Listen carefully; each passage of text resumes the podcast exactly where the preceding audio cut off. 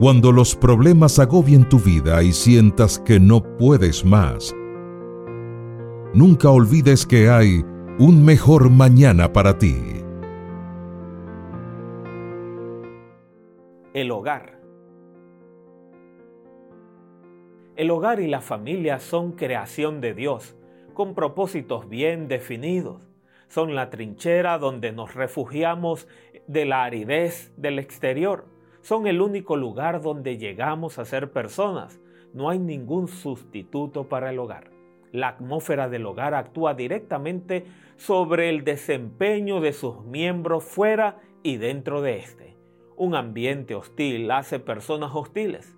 Los hijos que son agredidos en el hogar se van volviendo intolerantes a la frustración, inseguros, irritables y desafiantes. Al contrario, un hogar donde reina la cordialidad, el buen humor, la tolerancia, provee a sus moradores tranquilidad, deseos de agradar a los demás, empatía y espíritu servicial. Por eso, hagamos de nuestro hogar un refugio donde todos se sientan seguros y aceptados. Como ves, es de una trascendencia vital.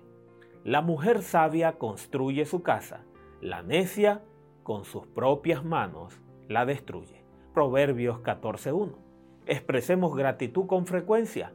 Cuidemos lo que decimos y hacemos, sobre todo cuando nos sentimos irritados. Expresemos afectos en todas sus formas.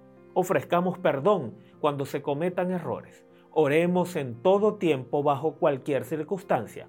Y así habrá un mejor mañana para ti.